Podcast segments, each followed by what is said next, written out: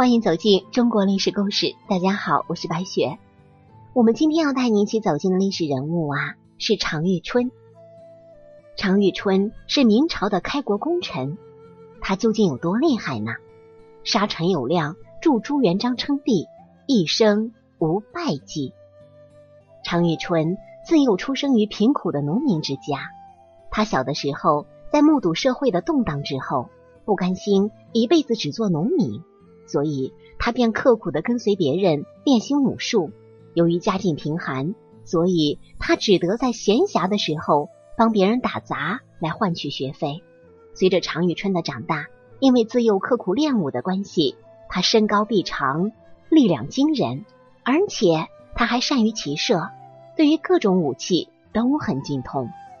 随着社会阶级矛盾的不断激化，各地的盗寇和起义军纷纷发动暴乱。此时的常遇春因为饥饿的困扰，于是选择做强盗。可是，在一次抢掠的过程中，常遇春遇到了当时正率领军队攻打河州的朱元璋。这时，已经感到强盗发展前景狭隘的常遇春，借助这次偶遇，装扮成老百姓去观察朱元璋的军队。在他的观察之下，他发现朱元璋的军队军纪严明。攻占城池之后，也没有迫害百姓的举动，而朱元璋本人也是平易近人，把将士当作兄弟一般对待。常遇春在经过一段时间的观察之后，选择放弃自己落草为寇的生活，加入了朱元璋的部队。但是啊，跟韩信一样，起初朱元璋对常遇春也不重用。可是，在一次常遇春和朱元璋的交谈之中，常遇春表示说：“朱元璋指哪里，自己就打哪里。”朱元璋看着常遇春身高体大又忠心耿耿，随即任命常遇春做将军，统领一方。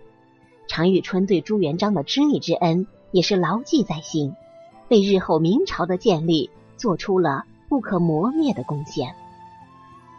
元至正十五年，也就是公元一三五五年，朱元璋占领河州。当时的河州就是现在的安徽和县，因为河州城小驻军多，不便久留，于是决定渡江夺取采石，占领太平府，建立根据地。常遇春主动请缨，要求担任前锋。六月初一，朱元璋率领部众渡江，采石的援军布阵于津上，使朱元璋的军队无法靠岸。常遇春见此情景，身先士卒。冒险攀登，第一个登上采石机，挥戈杀向敌阵。诸将士继后跟进，援军惊溃，朱元璋进而一举占领太平。元至正十七年，攻宁国，身中数箭，不下战场，过伤再战，终至大胜。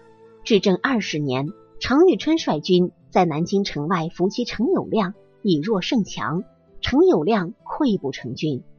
至正二十三年，陈友谅率大军六十万奔向朱元璋杀来，双方在鄱阳湖展开恶斗。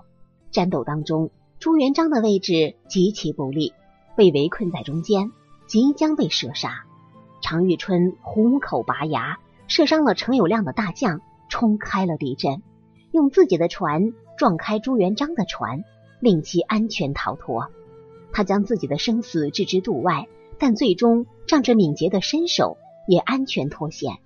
至正二十四年，攻泸州、江西、湖北，连战连捷。到了元至正二十三年二月，江浙农民起义首领、割据势力头目张士诚，趁着红巾军刘福通统兵元穆以都的时候，派大将吕真进攻刘福通的根据地安丰。安丰是现在安徽的寿县。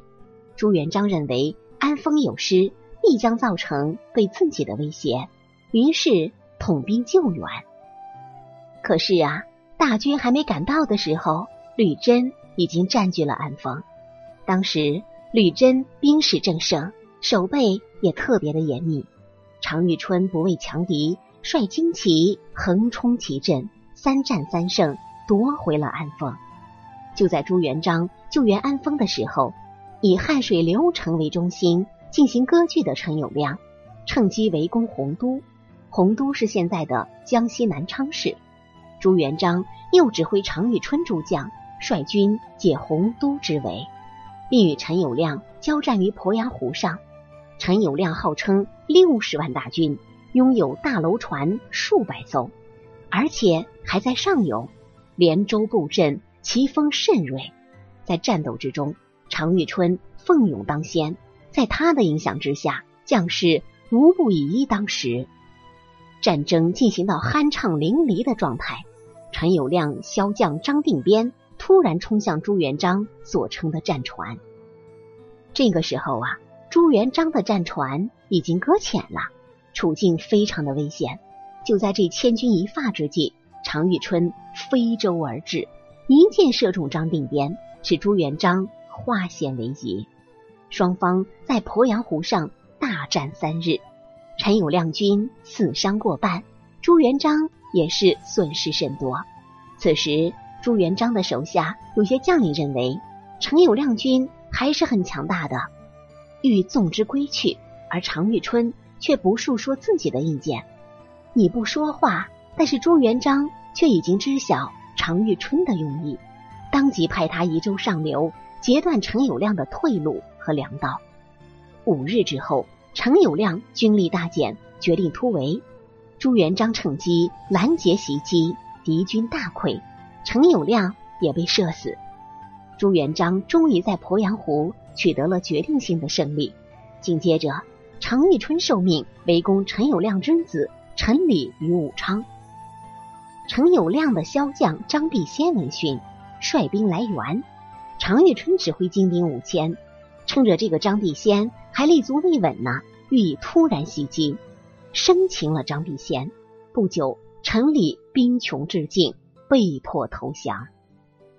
元至正二十七年。也就是一三六七年，常遇春以征虏副将军之职，随大将军徐达率兵二十五万北征，仅用了三个月的时间，就扫平了山东的援军势力。明太祖洪武元年，北伐军回师河南，破汴梁，汴梁就是现在的河南开封。当兵至洛阳的时候，元见詹同、托英帖木儿领兵五万来战，常遇春。单骑突入敌阵，杀敌二十骑。常遇春的军队随后也紧跟上来，一阵猛击，援军抵挡不住，全线溃退。常遇春率军穷追不舍，一口气追了五十余里，趁势夺得河南全境。紧接着，他又挥师北上，一举占领了元大都。元大都是哪里？现在的北京。常遇春虽以勇猛见长。可是他也是粗中有细的，勇中有谋，善于根据敌我双方的作战特点料敌用兵，因而常常以少胜多，以奇取胜。元至正十九年，常遇春率兵围攻衢州，衢州就是现在的浙江和县。他根据衢州城池坚固、防守严密的情况，先派兵四面围困，破敌四面设防。平分兵力，然后又改变战术，以骑兵重点突破敌军的南门，尽毁其占据。紧接着，指挥大军一鼓作气将城攻破，俘获敌兵万余，占领了衢州。元至正二十四年，常遇春、邓玉率兵攻克临江，然后移兵吉安。吉安守将饶鼎臣是陈友谅的宿将，凶猛还有胆略，人称。饶大胆，常遇春和邓玉为了减少部队伤亡，决定不以力战，而以计取。于是派出使者面见饶鼎臣，说：“吾今往取干，可出城一言而去。”但这个饶鼎臣也不是吃素的，他恐怕有诈，便派他的幼子出城。常遇春也知道他的用意，对其幼子以礼相待，给予厚赏，随即。常遇春于是派邓玉假装攻取州，这个州就是现在的江西州市。饶鼎臣就信以为真了，当夜弃城去往安抚，与其党羽联合为营。常遇春趁虚攻下吉安，不久之后又占领了赣州。元至正二十六年八月，朱元璋派徐达、常遇春率兵二十万进攻张士诚。张士诚以平江为中心，以湖州为屏障，抗拒朱元璋大军的进攻。常遇春率前锋击败张士诚守军，在湖州的港口擒其将尹毅、陈旺，兵临湖州城下。张士诚唯恐湖州有事，于是派吕珍等人率兵六万前来支援。但这个吕珍啊，也很是聪明，兵屯湖州城东旧馆，既不进也不退。为了断绝敌人旧馆之援，徐达、常遇春等率一部分兵力扎营于旧馆以东东迁镇南的姑嫂桥，在这里筑起堡垒对抗他们。张士诚于九月又派徐志坚以青州出东迁镇，欲攻姑嫂桥，与常遇春相遇。当时大雨暴风，天色昏暗。常遇春即以此为掩护，命令兵勇乘数百艘小船，悄悄地向徐志坚的阵地，然后发起突然袭击。由于这一行动出其不意，敌人仓促应战，被打得大败。常遇春军伏敌两千余，徐志坚也被生擒活捉。徐志坚兵败，张士诚更加的恐惧。又派右臣徐毅至旧馆观察形势。当他返回的时候，也被常遇春切断了归路。张士诚一看这样，又派他的女婿潘元绍率赤龙船队支援。常遇春见此情景，率领周师纵火焚烧赤龙船。至此，敌旧馆援兵截断，粮饷不济。常遇春一举攻下旧馆，俘敌六万。旧馆的援兵也悉数被歼灭，湖州成了孤城一座。不久，即被徐达、常遇春率军攻克。十一月，徐达、常遇春引军围攻平江，几经交战，张士诚兵穷粮绝，战败被俘。明太祖洪武元年，朱元璋派大将军徐达、副将军常遇春率征西军，去消灭元朝的残余势力。明军兵至太原，与元军能攻善战的大将阔阔帖木儿遭遇。常遇春向徐达献计说：“我骑兵虽然集中，可是步兵还没有到来。如果说我们此刻应战，恐怕伤亡过多，不如夜晚偷袭。”徐达采纳了他的计策，精选骑兵，夜袭阔阔帖木儿的军营。阔阔帖木儿被打得措手不及。四万兵马被俘，他在仓皇之际率随身十八骑匆匆逃离，明军轻而易举的就占领了太原。在明太祖洪武二年，徐达、常遇春率领军队在临洮战败了元将李思齐。这个时候啊，元军趁北平空虚进攻通州，通州是现在的北京通县。常遇春和李文忠。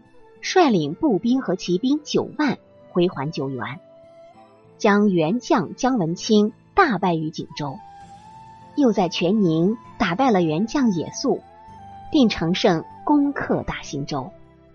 元顺帝北逃沙汉，常遇春率兵追击数百里，一举歼灭了元军，使北平转危为安。常遇春凯旋班师，军至柳河川，染病而逝。卒年仅有四十岁。